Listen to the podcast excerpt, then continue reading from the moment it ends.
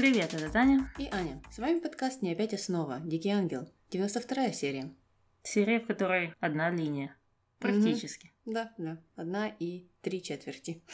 Ну а начнем мы не с той самой линии, а с другой, которая называется «Стань другом своего врага». Да, и здесь э, Рамон обратно принял роль коуча и стал консультировать Рокки по поводу его отношений как с Викторией, так и с Бобби. Сказал, что Бобби – это его злейший враг, и есть один известный философ, который подрабатывает футболистом, Мгм. и он сказал, что злейших врагов нужно делать своими друзьями. Собственно, это было первым советом.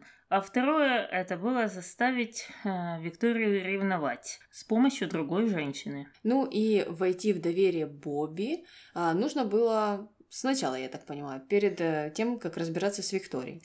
И у Бобби резко сломалась машина. Мгм.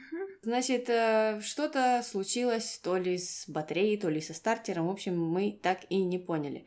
Э, Но Рокки вылез из кустов, когда Бобби как раз не мог завести эту машину, и помог за две секунды починить. Ну, вернее, починил то, что он сломал до этого. Да, это у него заняло буквально ничего. Мне кажется, это все-таки была батарея, то, что он трогал. Там он просто выдернул ее, а потом поставил на место. Угу, скорее всего.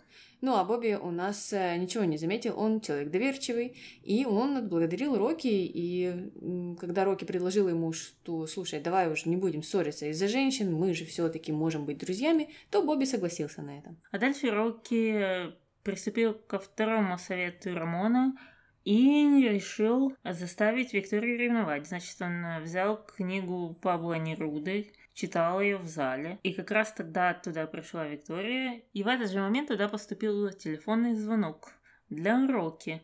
И давай послушаем эту прекрасную незнакомку. Давай. Держи. Держи и садись.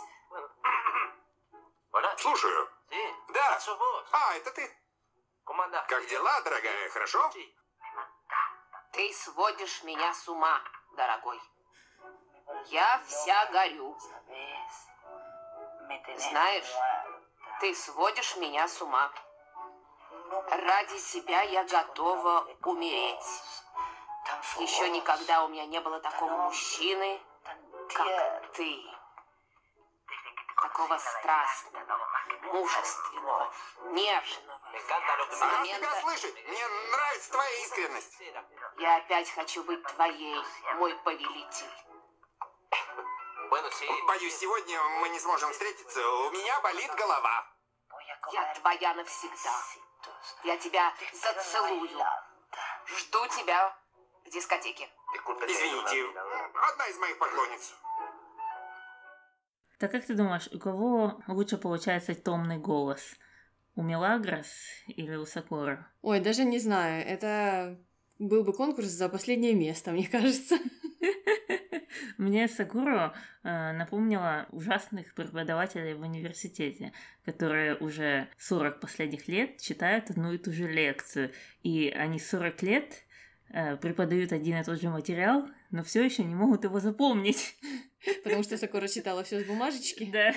Да, вот именно. Но она так и звучала по телефону. Мгм. Мы даже сначала не видели, читает ли она с бумажки или нет, но оно звучало именно таким образом, что человек как-то зазубрил, зазубрил информацию и вот ее излагает. Как э, вот эти все робоколы. Вот она так и звучала, как бот.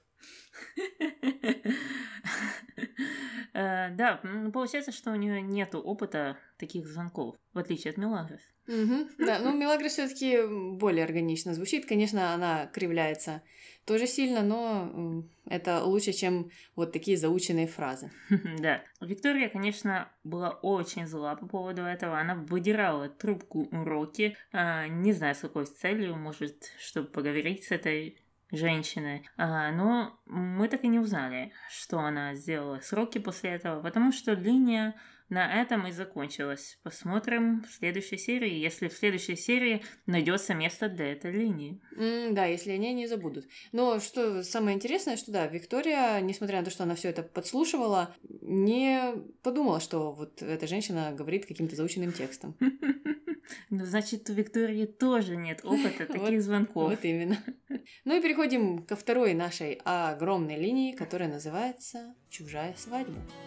Чужая свадьба, чужая свадьба, случайный взгляд, распахнутая дверь. Да-да, очередная прекрасная песня. Ну и началось все у нас с конца последней серии, а именно с разговора Ива и Мелагрос. Мы помним, что Мелагрос пришла к нему в комнату и стала просить настойчиво, чтобы он дал ей выйти замуж. И давай послушаем, как же этот э, разговор продолжился. Мгм. Мелагрос, я тебя не понимаю. Тебе и не надо понимать. Я пытаюсь. Не надо ничего говорить. Милли, Не говори ничего. Не смотри на меня. И не прикасайся. Только обещай, что дашь мне выйти замуж. ты плачешь? Ты... От радости. Из-за того, что выхожу замуж. И прошу тебя, не мешай мне. Пожалуйста. Так еще раз, зачем туда Мелагрос пришла? Чтобы напомнить Иву, чтобы тот ее не трогал и не смотрел на нее. Хотя он-то и не трогал ее, ну, смотрел на нее, потому что она-то говорила, нужно же смотреть на собеседника, когда ты с ним разговариваешь. Да, ну вот эти все фразы «ты меня не трогай», так он даже и не трогал тебя. Это говорит о том, что она надеется, что кто-то ее спасет. И это такой тонкий намек. Ты дай мне выйти замуж, перестань мучить меня, но подмигивание, подмигивание. Думаешь, ты думаешь, это она эм, не говорила все честно и искренне? Да нет, конечно. Она, она берет, что она может сама все решить. Она надеется, что оно само, само разрешится, что каким-то да, чудным образом либо Бог ей поможет, вот эта молния и так точечно убьет Паблу, Э, либо ну, кто-то другой. Может быть Ива, а может быть Горе, а может быть, эм, не знаю, Падре что-то скажет. Ну, кто знает. Ну да. Э, ну, мне тоже показалось, что это не были какие-то искренние побуждения со Мгм. стороны Мелагрос. Это все звучало очень странно. Вы уже э, в 50 раз попрощались до этого, и зачем опять, опять заводить эти разговоры, если ты и вправду не хочешь видеть этого человека в своей жизни? Мгм. Ну, а параллельно все готовились к свадьбе. Все, но это же, конечно, вся прислуга, которая не будет прислугой во время этого мероприятия. Они все идут в церковь и будут выступать в качестве гостей. И они обсуждают, что кто наденет. Лина рассказывает, что у нее есть прекрасное платье в полоску, а на голову она нацепит красные бабочки. А Глория говорит, что ей нечего надеть. Но и тут Лине сердце растопилось, и она сказала, ну, может быть, я там где-то из, э, из угла своей тумбочки достану какое-то платье, и тебе оно подойдет. Но Глория, конечно же, была рада. А Сакора сказала, что у нее тоже, конечно же, ничего нет, ну, кроме формы поварихи, я так понимаю, и она одолжит что-то у соседки Чолы. Так она на дискотеку на прошлую тоже наряд э, одолжила у соседки Чолы, получается. Вот тот синий, э, или вернее голубой, с боа. Наверняка. Ну, так и получается, соседка Чола какая-то очень либеральная, раз, раздает э, вещи э, соседским кухаркам. Ну так а соседка Чола, она соседка или она работает поваром тоже у соседей? Ну, тогда у нее какой-то странно большой гардероб, раз ей самой есть что надеть. Э, она уже подарила какую-то салфеточку Мелагрос, то есть деньги на подарок есть. Так еще и одалживать Сакуров что-то. Может быть, у нее просто какой-то очень яркий гардероб, и каждая из ее платьев подойдет для вот такого мероприятия. Может быть. Ну и еще здесь важный момент был. а, Лина, когда говорила о платье в полоску, то заметила, что у него будет очень глубокое декольте. И Мгм. это важно. Мы скажем потом почему. Ну а дальше свадьбу обсуждают все церковные, которые пришли в Ля Солидат э, для того, чтобы пожелать Мелагрос хорошей свадьбы. Что они, в принципе, и сделали и сразу же ушли. Эта сцена длилась одну минуту, и смысл ее был непонятен. Угу, совершенно непонятен, потому что они в буквальном смысле только зашли в дом, а как э, увидели Мелагрос, так сказали ей, ну все, нам пора уходить. Пока. Ну, в общем, ладно, сцена была, мы ее прошли. Переносимся из гостиной в гостиную, опять же, потому что в гостиной у нас происходило много чего в этой серии. Луиса и Виктория обсуждали вопрос посаженной матери. Как оказалось, Луиса наобещала Пабло там кучу всего, Мгм. а потом передумала. Ну и давай послушаем, почему. Мгм. Ни за что, мама. Нет. Ну неужели тебе трудно, Вики? Трудно? Ну какая из меня посаженная мать? Ну, пожалуйста, ну прошу тебя. Нет, ты же обещала Паблу. Почему же теперь хочешь свалить все на меня? Ну, конечно, конечно. Но только сейчас до меня дошло, что посаженным отцом будет наш садовник. Не могу же я выйти из церкви под руку с садовником. И поэтому ты предлагаешь мне? Да, предлагаешь мне выйти из церкви под руку с садовником. Ну, конечно. Но ты помоложе, никто не заметит. Об этом не может быть и речи. В таком случае пусть Пабло ищет себе другую посаженную мать. Я не знаю. В конце концов, он мог бы пригласить и повариху.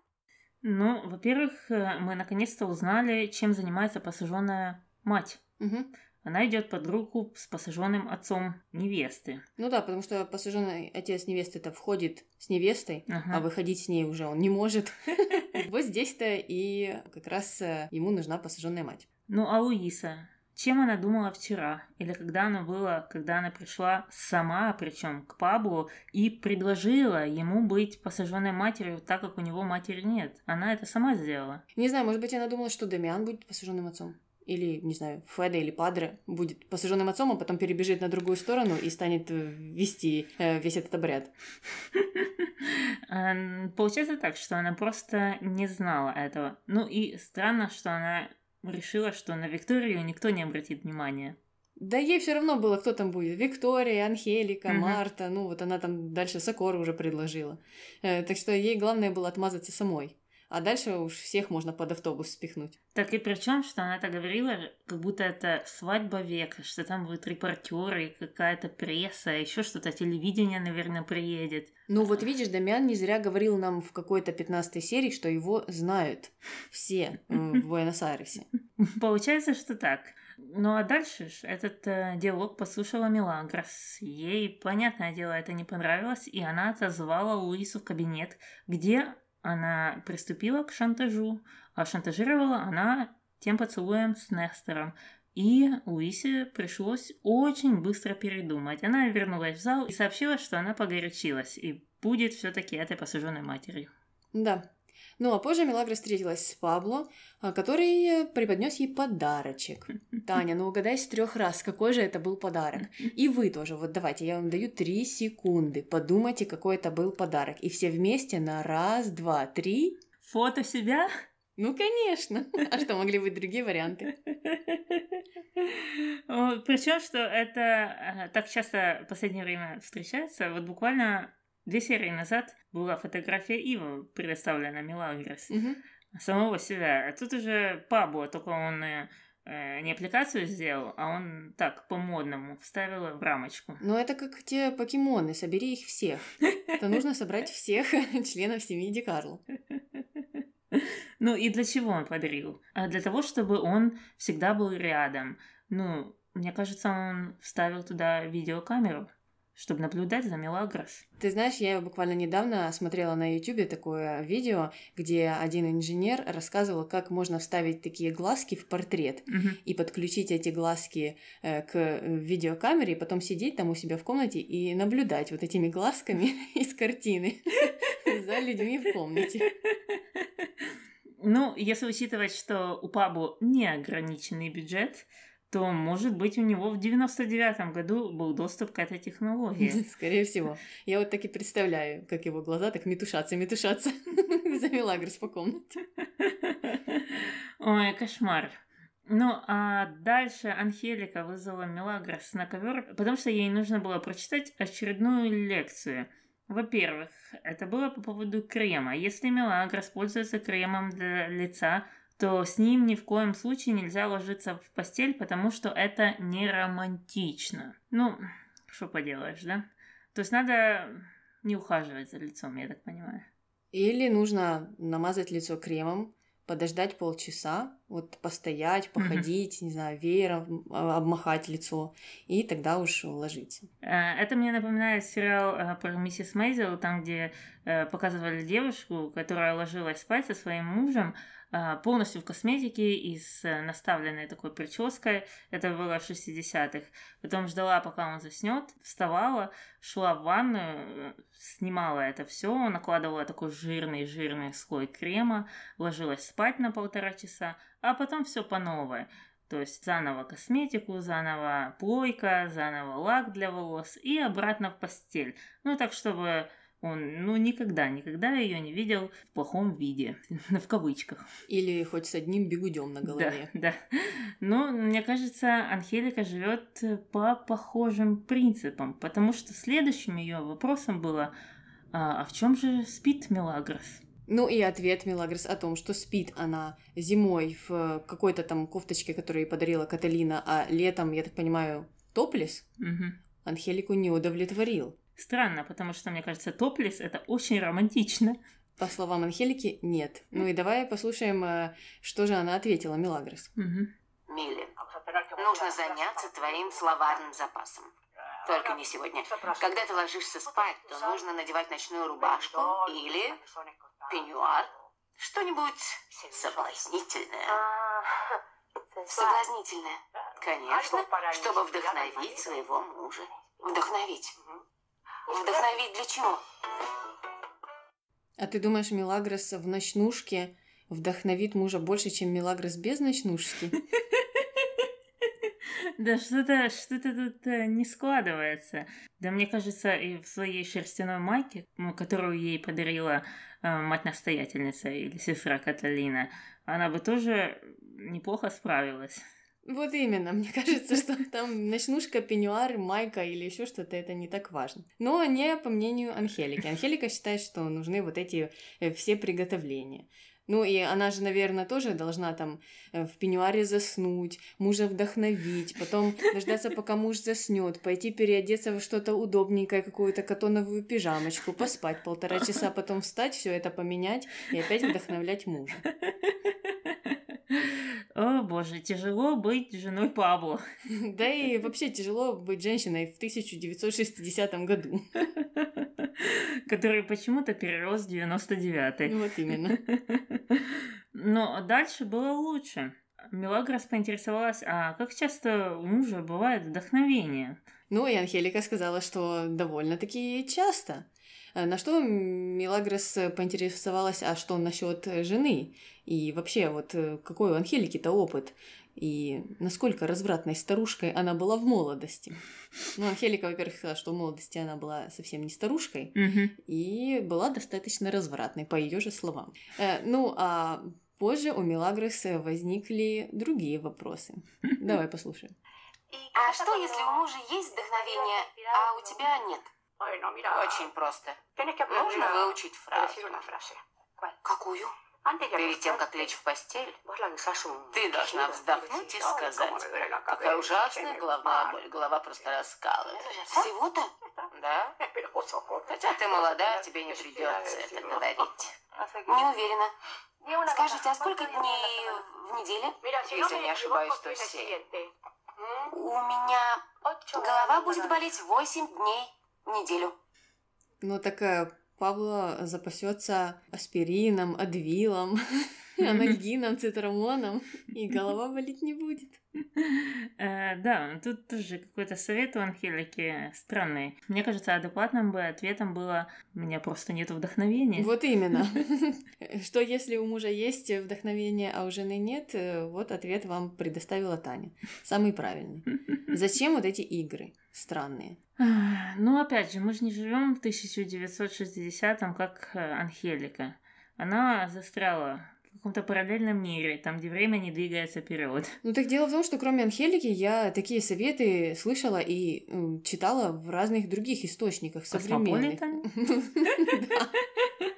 В Космополитене, скорее всего, они тоже есть. Но я просто думаю, а, а что, муж такой дурак, что ему вот эти сказки нужно рассказывать и лапшу вешать на уши?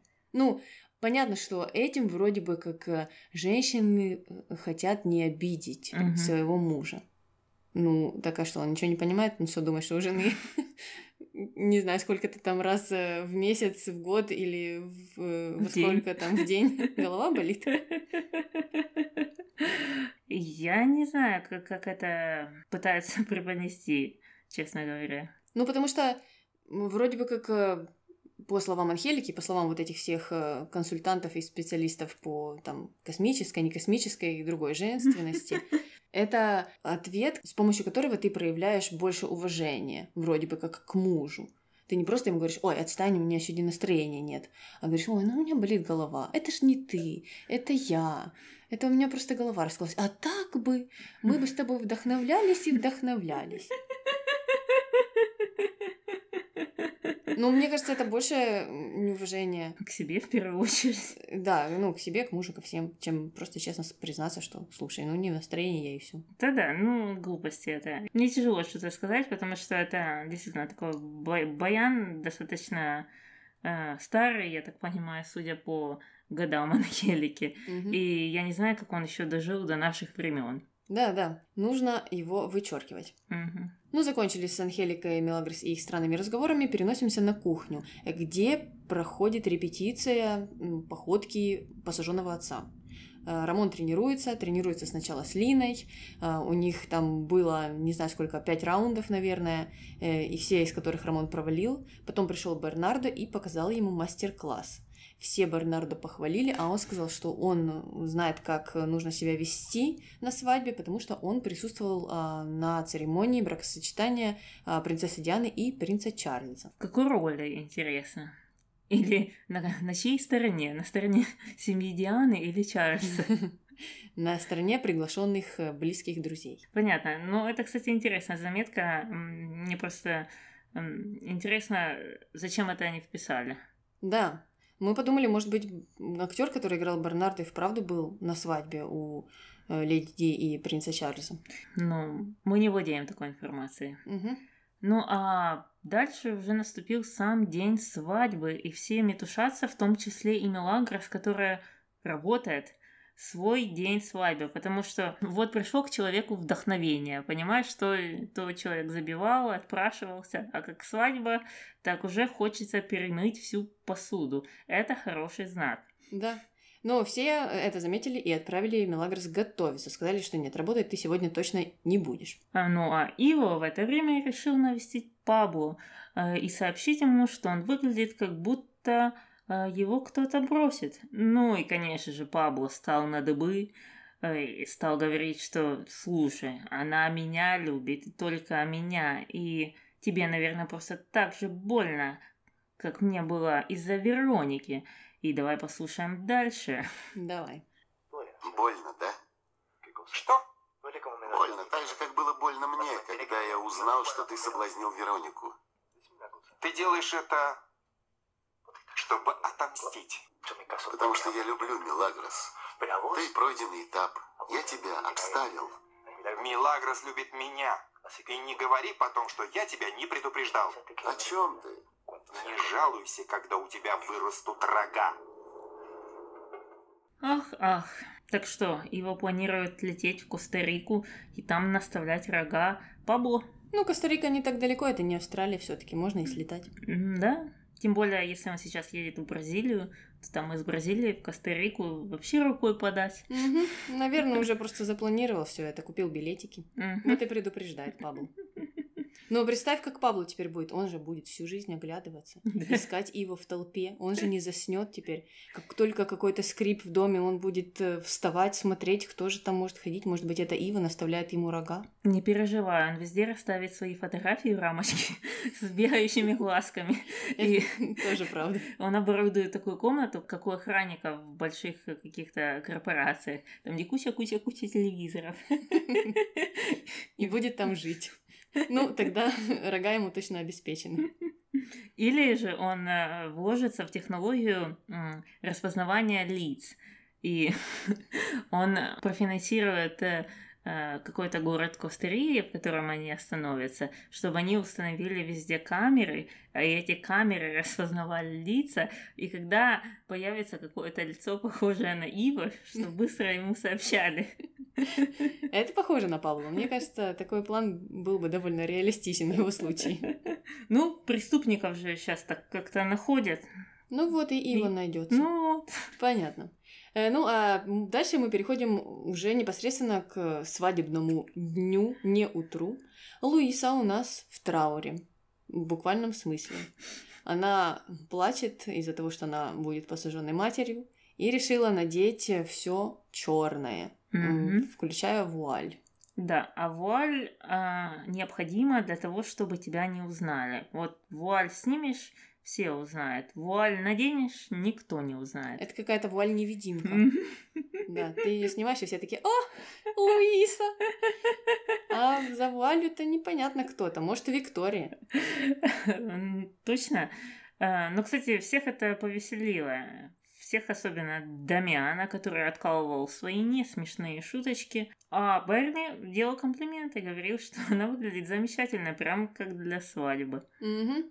Э, Ну и когда все м, разошлись, э, я так понимаю, что они уже поехали на свадьбу, а Мелагрос осталась э, в комнате готовиться. И туда пришел Иво, закрыл комнату на ключ и стал опять толкать свои речи, говорить Мелагрос, чтобы та не выходила Мгм. замуж, и что он же не может без нее жить и так сильно любит. Ну, а у Мелагрос был довольно хороший ответ. Да, она в первый раз за многие серии сказала, слушай, чувак, ты что, забыл, что ты мне обещал? А потом после этого бежал к Андре, к Пилар, возможно, еще кому-то. И самое интересное, что Иво это пропустил мимо ушей. Он даже не прореагировал на эту фразу. Вернее, он сказал что-то типа «ну, я люблю только тебя», но он напрямую не ответил на ее претензию. Да-да-да, Ива не выдержал конфронтации. Мгм. Все, что он смог сделать после этого, это проглотить ключ, который он на самом деле не проглотил, а спрятал в карман. Но Мелагрос перепугалась и побежала за водой, и потом даже попыталась сделать ему искусственное дыхание. Ну, стандартный трюк для теленовелл. Угу. Тем более искусственное дыхание делается не так. Ну ладно, зачем бы вы мне верили? У меня просто есть сертификат э, человека, которого тренировали профессионально делать искусственное дыхание. Ну, в общем, не верьте мне, нет. Конечно же, не верим. Искусственное дыхание делается именно так.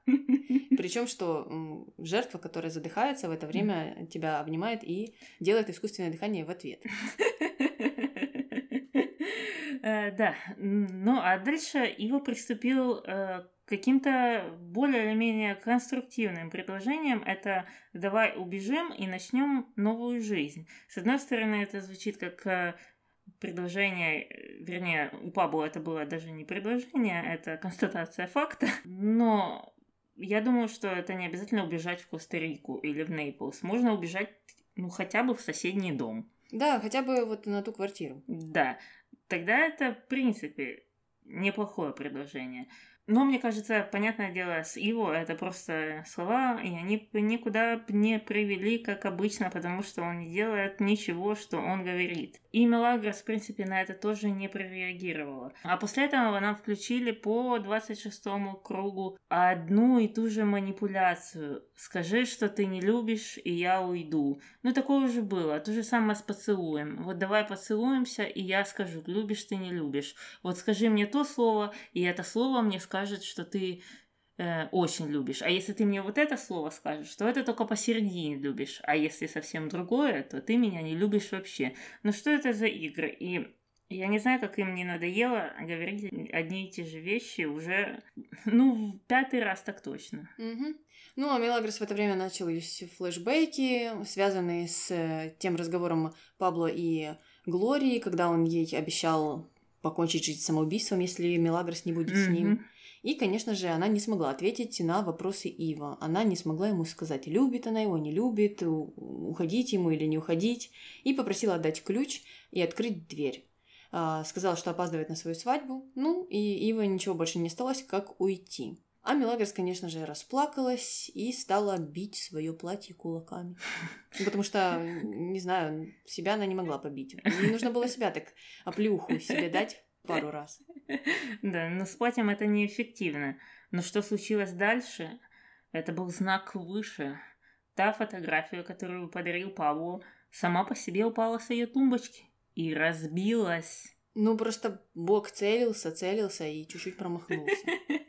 Да, перепутал фотку с человеком. Да. Или ему не объяснили. Да, ну видишь, это прям, э, опять же, кто-то прочитал книгу «Алхимик».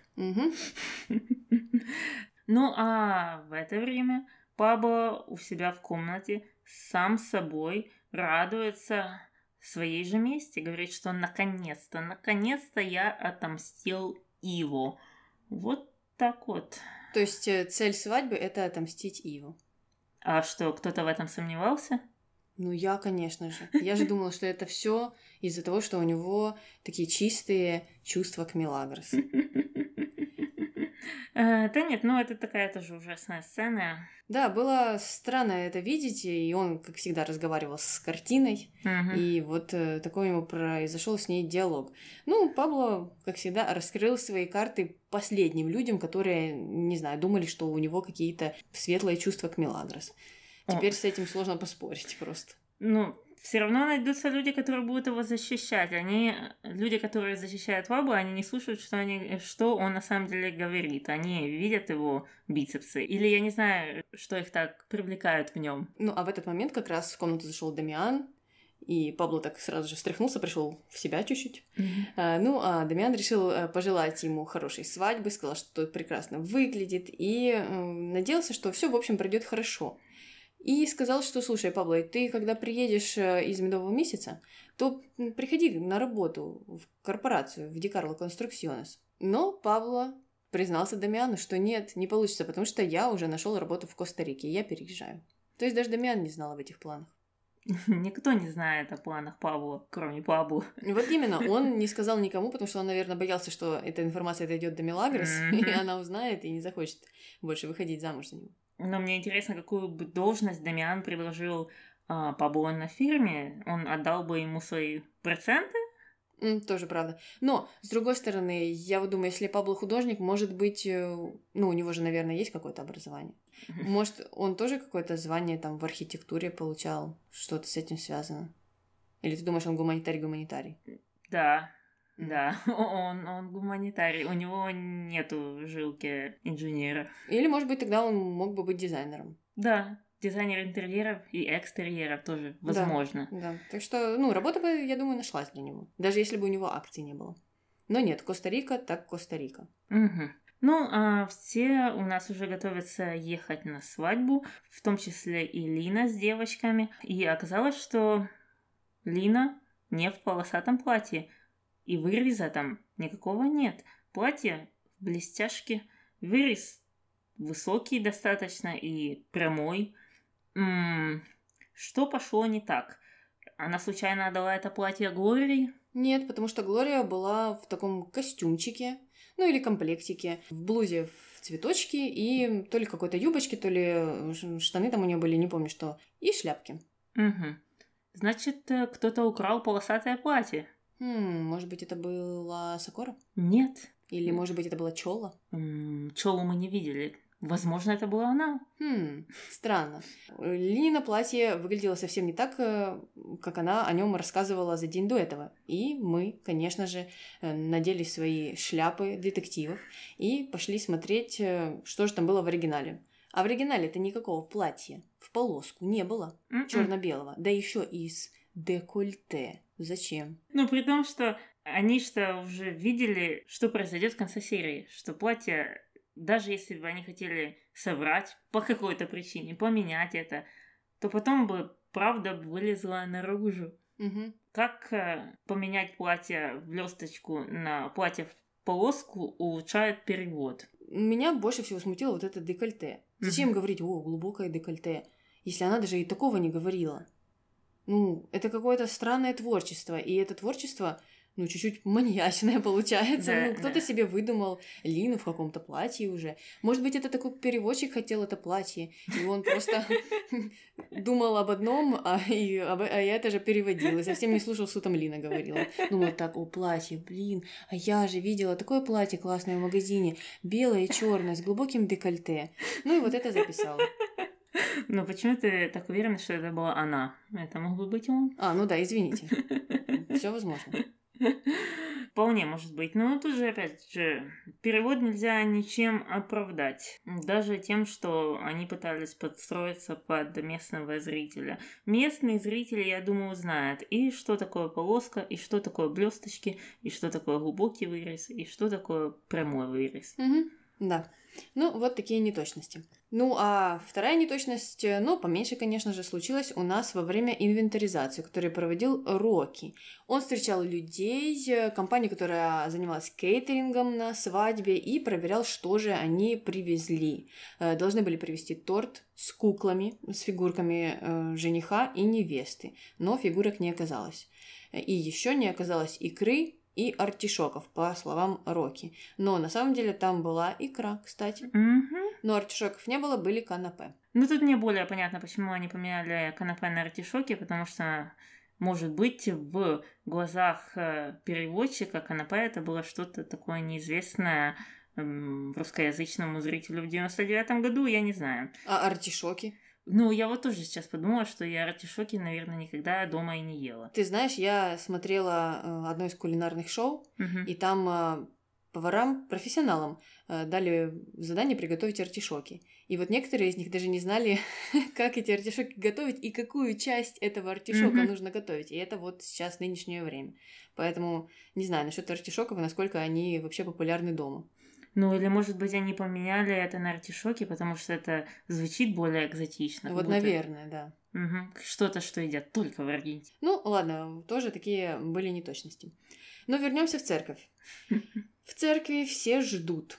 Ждут с грустными лицами. С грустным лицом ждет Марта, которая Сокора даже сказала об этом. Сказала, слушай, Марта, у тебя какое-то ужасное лицо. Ну, а та ей ответила, что у меня вообще другого нету.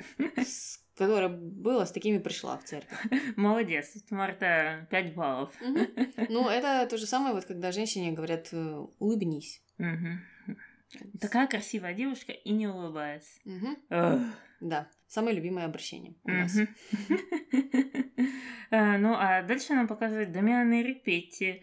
Э, И Репетти ему с таким упреком говорит, что вот сын женится на служанке. На что Дамиан сказал не на служанке, а на женщине. Ну вот, еще раз убеждаемся в том, что у Дамиана все-таки широкий кругозор. Мгм. Ну, шире, чем у многих остальных, скажем так. Да.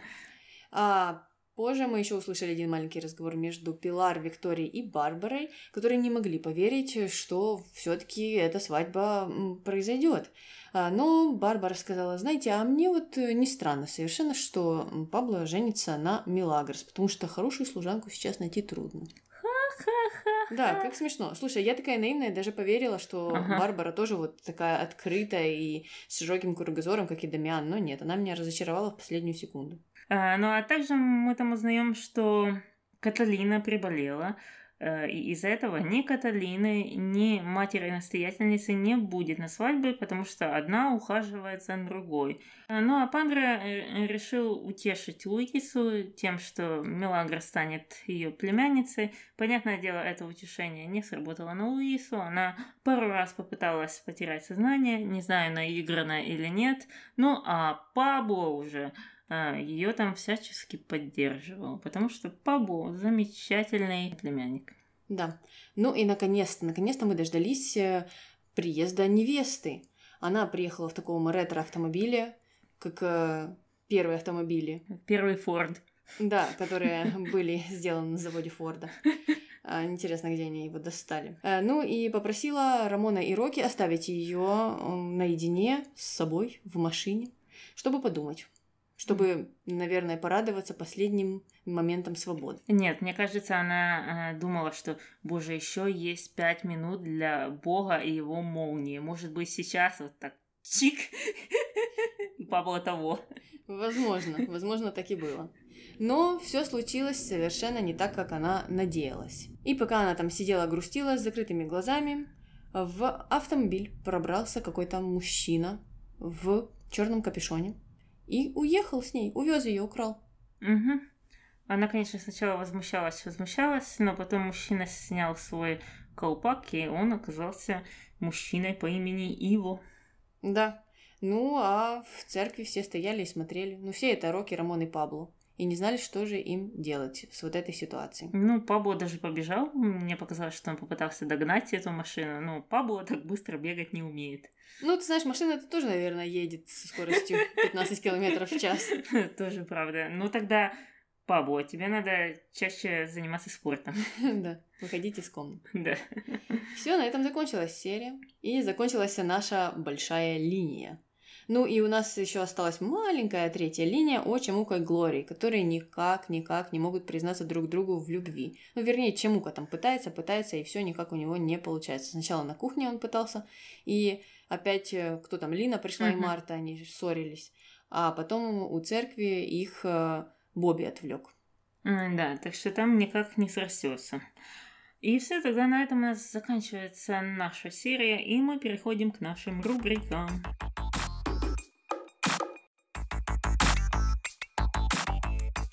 Кто у тебя герой? А, мой герой Лина. А у меня тоже Лина. А, Лина, и мы об этом не говорили, но из-за нее у всей прислуги были прически, а, которые она всем сделала. И сделала им их в первую очередь, себе в последнюю. И даже Гори помогла с платьем. И мы не знаем, может, она и макияж делала. Так что, в общем, Свадьба-то не состоялась бы из-за нее. Вернее, она и так не состоялась, но она была менее красивой. Да, я согласна. Ну а теперь переходим к злодеям. Кто твой злодей? Пабло. Что, нужно объяснить? Действительно? Для кого? Кто эти люди? Для тех, кто на галерке, так их не переубедишь. Там люди видят мышцы и все. Ну, не знаю, может глаза, это прическа. А я не знаю. Ну, а в общем, Побота. Ужасен, он нам уже признается в этом, какую серию. Раньше они пытались это как-то двояко показывать, что может быть он хороший, а может быть он плохой, а может быть он на самом деле любит, что может быть он Веронику любит. А оказалось, что у него какое-то помешательство по поводу Мелагрос, связанное также с местью. И он готов ради этого на все. Я не знаю, зачем я это повторяю, потому что я это говорила уже 555 раз, и мне кажется, это все из-за этих диалогов Иво и Мелагрос, там, где они повторяют все по 35 раз. Так я уже тоже начинаю все те же, те же, те же фразы повторять в 35 раз. Ну, может быть, э, Таня, ты кого-то переубедила на этот раз. Так, это не моя задача, нет. Я не хочу никого переубеждать. Это их право. Понятно. А у меня злодей Луиса. Потому что Луиса подставила Пабло. Ну, какой бы там он плохой не был. Но никто ее за язык не, не тянул. Обещать вот в прошлой серии там быть посаженной матерью. Не хотела, так и не обещала бы. А здесь она, э, ну, хотела завалить это задание и убедить Викторию почему-то, чтобы она была посаженной матерью. Ну, какая Виктория посаженная мать? Она младше, чем невеста и жених. Э, ну, в общем, э, безответственно относится к своим обязанностям и она меня разочаровала. Да, еще и думала, что ее никто не узнает. Ну, серьезно. Мы узнали. Да, тем более она у нас э, женщина, которая пытается появиться на обложке журнала «Люди», а также пишет свою автобиографию. Ну, как такое лицо можно не узнать? Известное лицо в Буэнос-Айресе. Да. А кто твой дурак? Чемука. И у меня Чемука. Чемука не может э, справиться уже вторую серию.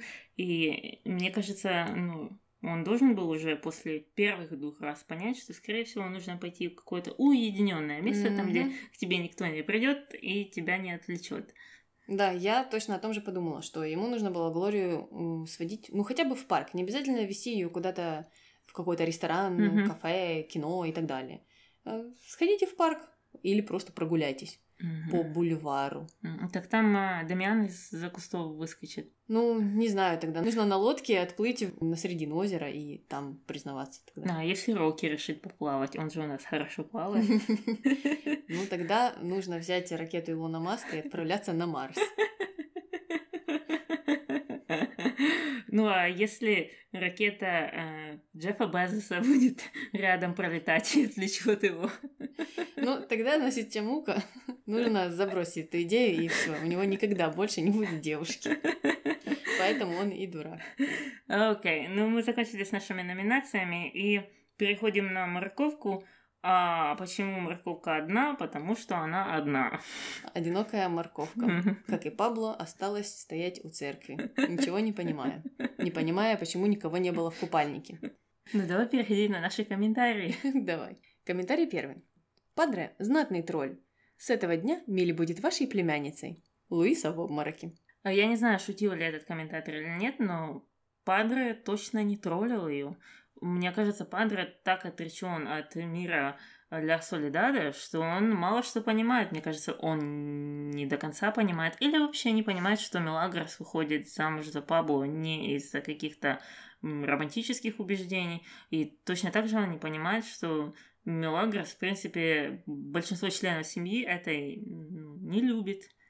Мне кажется, вот насчет первой части твоего комментария я не совсем уверена, потому что Падре, когда приходил в особняк в последний uh-huh. раз, он там что-то ей подмигивал и намекал, что вроде uh-huh. бы как э, он понимает, что что-то не так между ней и Пабло. Uh-huh. Но вот насчет Луисы, он, мне кажется, точно не знает э, правды, потому что она-то приходила в монастырь, там uh-huh. интересовалась Мелагрос, и вся вот эта история же была, когда он ей там рассказал почти все. И поэтому он думает, что у Луисы хорошее побуждение. Да, так что Падре, к сожалению, никакой не тролль. А было бы смешно, если бы священник был троллем. Угу. Комментарий второй. Ну дает блондин. Взял и похитил Милли, когда она собиралась ехать в церковь на венчание с Пабло. Я думаю, что он поступил правильно. Если бы она вышла за Пабло, то была бы несчастна всю жизнь. А в первую брачную ночь, как бы она легла в постель с нелюбимым? Ужас какой-то. Если бы я была на месте Мили, то меня бы точно вырвало после первого же поцелуя. Да, то самое главное – это первая брачная ночь. А вся остальная бы жизнь прошла замечательно. Вот только с постелью было вот ну, не то. Ну, как же можно лечь в постель с нелюбимым человеком? Это же, ну, грех полнейший. Так никто вообще никогда не делает. Ни разу, нигде. Никто ни с кем не спит там из-за внешности, из-за того, что кто-то выпил, или просто из-за того, что кому-то очень весело, или просто из-за того, что кто-то с кем-то хочет переспать, и это чувство взаимно. Нет, конечно же. А вот то, что ей бы пришлось терпеть Пабло, и его занудные разговоры всю жизнь, вот это страшно. Спать с ним не страшно, потому что Пабло очень даже ничего, и я думаю, большинство девушек не отказались бы оказаться на месте Мелагрос. Пусть они признаются сами себе, чисто по внешности, чисто на один раз. Я думаю, нормально бы было. А слушать его разговоры, это же можно сойти с ума, это просто хочется застрелиться, когда его слушаешь. Да, мне кажется, до первой брачной ночи дело бы просто не дошло. Ей бы уже было плохо и вырвало бы ее еще раньше. А, ну, а насчет того, поступил правильно Ива или нет, ну, мы это обсуждали раньше. Тут э, сложно сказать, потому что, опять же, все решается за э, главного персонажа по имени Милагрос за нее решили вроде бы как, что она выходит замуж. Ну, не то чтобы решили, а она сказала да, и потом все пустила на самотек. Угу. Ее не интересовало особо там, что дальше будет происходить. И здесь, опять же, она сидела э, в авто, а Иво решил все за нее, ну и решил ее так спасти. Да, ей это удобно. Хотя угу. она там кричала на него и говорила, чтобы он остановил машину. А, но то, что она сама за себя не решает вот эти вещи, это плохо, как по мне. Ну вот и это то, о чем я говорила пару серий назад, месседж. Тебя всегда кто-то спасет. Если ты будешь э, протагонистом, если ты будешь вести себя как Мелагрос, и будешь такой же замечательной и э, с такой же открытой душой, то кто-то обязательно придет и спасет. Ну так откуда же ты знаешь, ты Мелагрос или ты, например, Дамиан? Тут же не ясно. Не, ну все все должны стремиться быть Мелагрос, э, ну, судя по морали этой истории. Понятно. Ну и последний комментарий. Зачем нужно мучить Пабло и обманывать, если не любишь? Ответ. Пабло сам ее не раз обманывал. Не знаю, кого он любит, ее или Веронику в ней. Но то, что хочет любой ценой жениться на ней на зло Ива, это точно. К тому же Милли еще не знает, что он собирается увезти ее далеко и не возвращаться. Ну и жизнь бы у них была. Но не понимаю Милли. Тебе только 18 лет. Да, разочаровалась. Да подожди хотя бы, пока не влюбишься и не почувствуешь симпатию к кому-то. Нет, сразу замуж за нелюбимого. А спать с ним кто будет? Кому хуже сделает? Так, срочно надо замуж. Ответ номер два. Дело не в том, что ей уж замуж не втерпешь. Она говорит, меня никто не любит. Согласитесь, каждый нуждается в любви, и эта девочка не исключение. Пока не понимает, что спать с нелюбимым будет тошно. Надеется, что будет ребенок, и она посвятит себя ему. Милли просто пытается уйти от той боли, которую ей причиняют в этом доме. Говорить, что она может уйти, это пустое. В Аргентине безработица бесконечная. Монастырь ее уже не возьмут, 18 лет, и на выход. Жить негде и не на что. Сюда ее взяли, придется терпеть, ведь в любой другой дом ее возьмут только с рекомендациями. А какие рекомендации ей даст Луиса, вы представляете? Получается, как в пословице. Куда ни кинь, везде клин. Ой, я даже не знаю, с чего начать. Ну, начнем с очевидного, что все переживают, как спать с Пабло. Ну вот просто противнее не найдешь партнера, чем Пабло. Да, просто тут странно, что все на этом как раз сконцентрировались о, ну как же ж э, спать, какая же там будет первая брачная ночь. А жизнь. Да, отношения, разговоры, mm. а все остальное. Как-то непонятно это все. Это все упускается, потому что они в первую очередь думают о первичных потребностях. То есть, ну, я как-то хочу оправдать комментаторов и думаю, может быть, это они подразумевают как, э, ну, если ей уж что-то вот такое первичное, будет тошно делать, то что уже говорить о разговорах. Но они этого не сказали, угу. поэтому мне непонятно, они об этом вообще подумали или нет. Потому что я об этом в первую очередь думаю, а не о том, кто там с кем будет спать и как ее будет тошнить от этого. Да, она закроет глаза и все будет себе представлять, кого захочет, хоть мистера Морковку. Ну, здесь такое решение. Да-да, первое, о чем бы я подумала, и о чем я говорила, это слушать его тошные разговоры. Вот от чего хочется вырвать. А мне кажется, спать с ним не так было бы ужасно, как говорить. Вот именно. Ну, а то, что ее там никто не любит, и она нуждается в любви, ну, мы это тоже обсуждали. Ну, Сложно сказать, что Мелагрос никто не любит. Ее любят многие. И многие поддерживают, и многие помогают ей в сложных ситуациях, опять же. Э, так что, ну, мне кажется, я бы поспорила с этим утверждением. Э, и поспорила я опять бы насчет того, что там рекомендации ей никто не даст. Да, Анхелика дала бы ей еще какие. Плюс угу. у нее наследство уже вот на горизонте. Ой, да, тут уже так сильно прибеднили Мелагрос, что ей просто вот нет некуда идти, некуда. Во-первых, ей тысячу, тысячу раз сама же Луиса предлагала пойти какой-то подруге работать, или по какой-то рекомендации, или выдать там зарплату на следующие полгода. Да, плюс потом наследство упало. Да, то, что в Аргентине, возможно, в то время были плохие времена, это, возможно, правда. Но тут же проблема еще монастыря, которая ставит этих девочек, ну и, наверное, мальчиков на конвейер, который идет исключительно в работы самого низшего класса и ничего им другого не предлагает. В этом проблема самая большая. Но Мелагрос у нас достаточно счастливая девушка, потому что она еще не проработала в этом доме год, какую ей уже на голову упало наследство и, наверное, как минимум три предложения о работе.